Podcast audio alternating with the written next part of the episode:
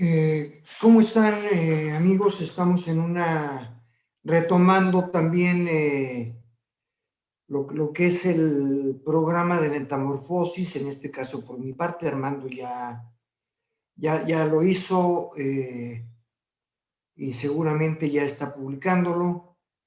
Y por mi parte yo también voy a, a continuar con lo de metamorfosis porque es una cuestión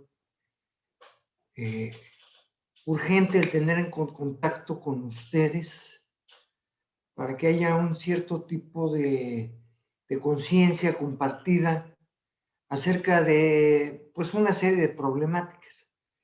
En mi caso yo me voy a abocar al colonialismo, que es muy importante, que es lo que nos tiene en el subdesarrollo. ¿sí? Este, nosotros no somos subdesarrollados, o sea, bueno, México ni Latinoamérica está subdesarrollada por ser inútiles o por ser ir atrás de los gringos o de los europeos, ¿no? O sea, es una condición que se fincó sobre las independencias de Latinoamérica porque los libertadores criollos, libertadores, entre comillas, criollos, eh, terminaron siendo agentes de, la masonería y, a la vez del gobierno inglés. Y entonces comprometieron todo el desarrollo del país en beneficio de ellos mismos. Eh, o sea, esta es una historia larga y que nunca hemos escuchado en ninguna parte porque, porque no conviene, no conviene al status quo que se sepa qué fue lo que realmente sucedió. El otro día decía eh, Armando en, una, en un capítulo de,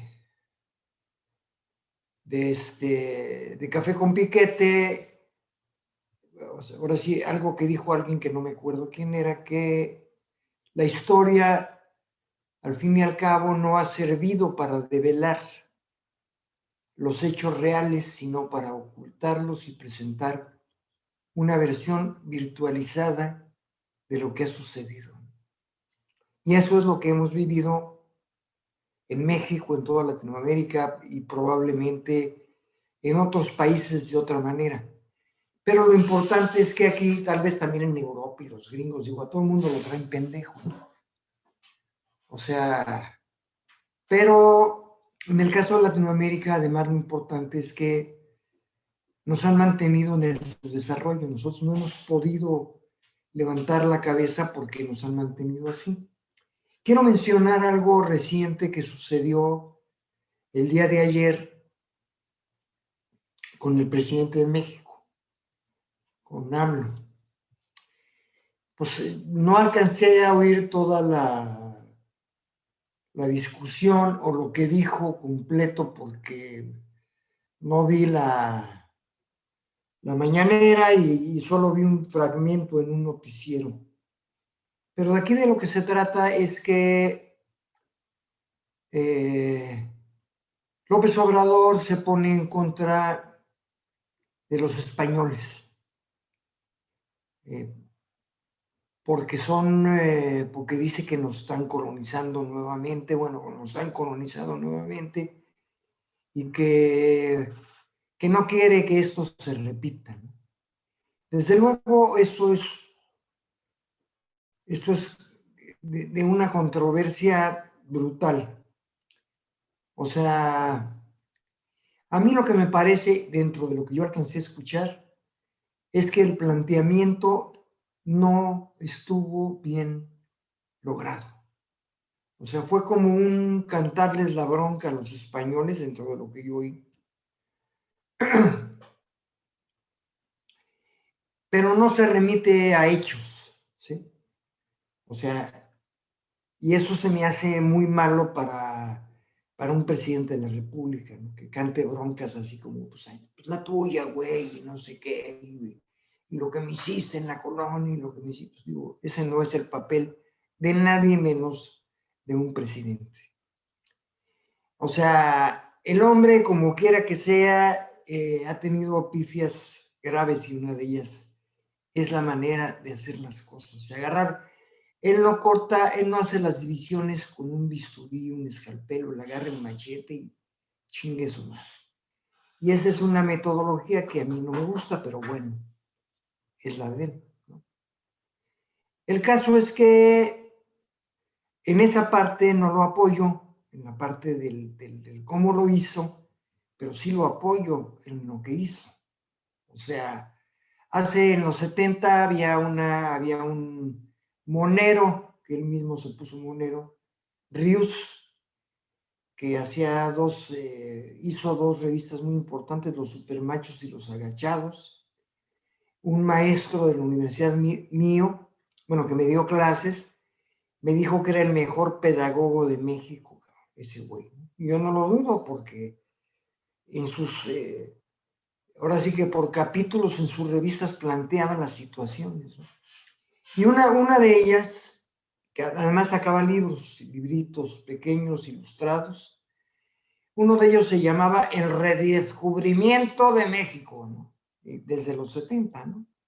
O sea, y eso debe ser anterior también, pero digo, no debe haber empezado en los 70, sino que nunca, nunca ha dejado de ser. Pero ahora es, es, muy importante porque, o sea, hay mucha gente enojada porque dicen que España es el segundo inversionista extranjero en México. Pues y, y, yo me imagino que los gringos son los primeros inversionistas en México. ¿sí? Pero todo este tipo de inversiones son colonizadoras, ¿no? O sea, con los gringos no hay ni para dónde hacerse. Y los españoles, no, no, no podemos dejar de, de, darnos cuenta que varios son varios bancos y además algunos de los más importantes como el BBVA, Vancouver,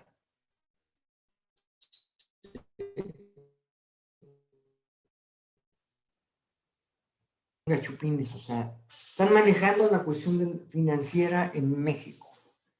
Además, aquí eh, donde yo vivo, estos señores se han dedicado a comprar terrenos por todas partes y a, y hacer hotelería. Y con esto han hecho dos cosas. En la primera es acabar con la selva y con los manglares, hacerlos mierda, mandarlos al carajo. Y la otra es que estos eh, hoteles, si bien,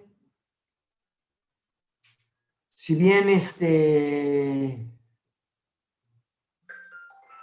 eh, crean eh, opciones de trabajo indirectas, este, el dinero es para ellos, ¿no?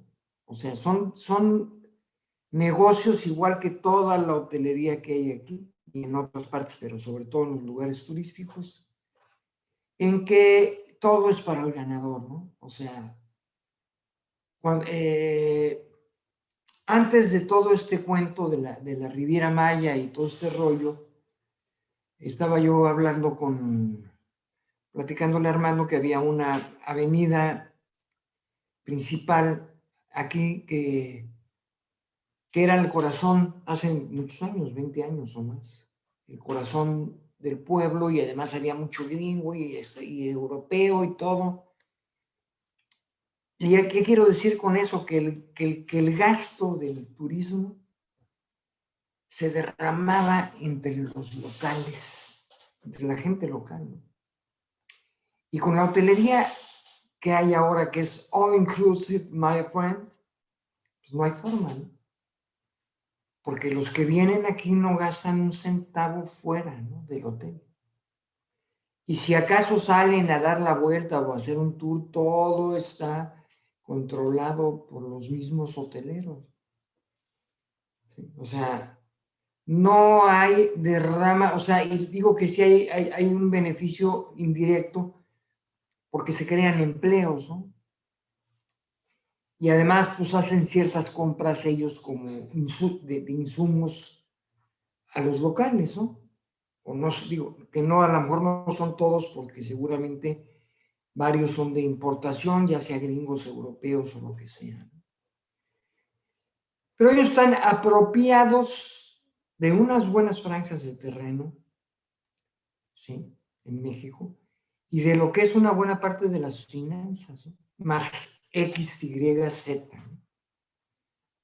Y, este, y eso es colonialismo, ese es neocolonialismo, que tampoco acaba de empezar, empezó en, eh, en la disque independencia de México, que no fue tal porque estos pinches criollos les dieron las nalgas a los ingleses y los ingleses empezaron a manejar de manera mucho más fuerte lo que eran las finanzas, las deudas y los préstamos y este, de formas completamente leoninas.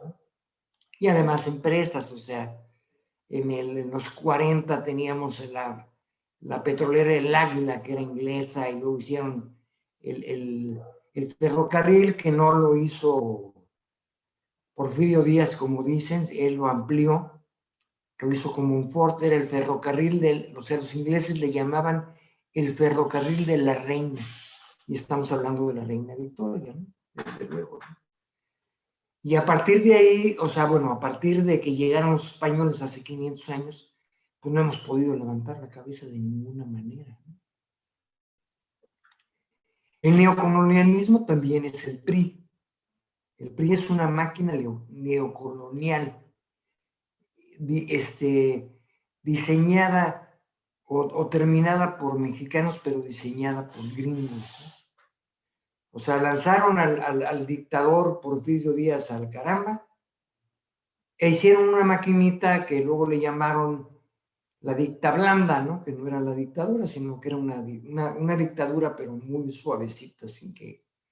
Y pues nunca hubo democracia. La democracia empezó este sexenio con la elección del... O sea, por lo menos la, democracia electoral, no sé en todos los demás rubros, pero la democracia electoral empezó en este sexenio, es el primer, la primera elección no trampeada en toda la historia de México. Es la primera vez que la gente elige al presidente de México. Y eso, pues desde luego no era permitido por el PRI y por sus eh, contrapaches del PAN, ¿no? O sea, neoliberales, ¿no? Pero esto es solo un bocado yo creo, yo creo que lo que, o sea, regreso ya para cerrar con que este, lo que está haciendo López Obrador desde que empezó a hacerlo, cuando hace algunos dos años o no sé cuánto, les solicitó al gobierno español que pidiera perdón por la invasión, que no fue tal conquista, fue una invasión. Y, este, y, pues, todo el mundo, y sobre todo los criollos y los eh, neoliberales y los conservadores, pegaron el grito en el cielo y además dijeron una bola de estupidez que no viene en el caso. Pero yo creo que esto es, eh, esto es muy serio como para que se simplemente se tome eh, como una ofensa, como una ofensa antigua, porque eso, como digo, no ha parado nunca. O sea, no ha parado. Pero nosotros tenemos que tener esa conciencia. O sea, para dar un apoyo real nosotros tenemos que dar esa conciencia. Y el presidente, que lo apoyo en su moción, pero no lo apoyo en su forma, debería de asesorarse para hacer un planteamiento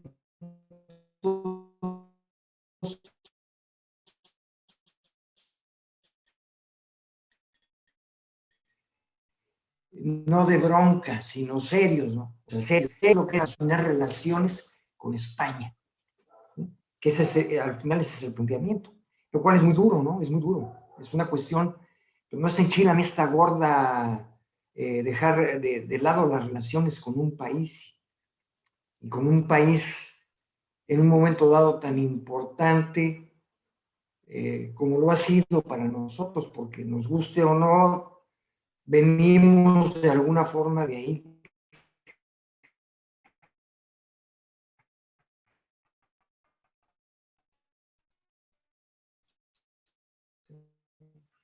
Ya sea los criollos, en esta danza.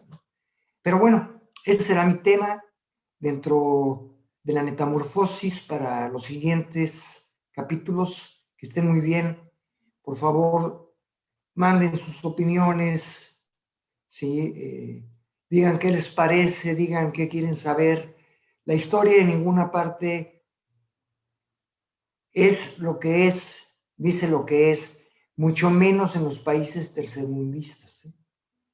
Entonces tenemos que develar toda esta basura para que podamos llegar en un momento dado, dejar la virtualidad de lado, llegar a la realidad y ser efectivamente libres, independientes.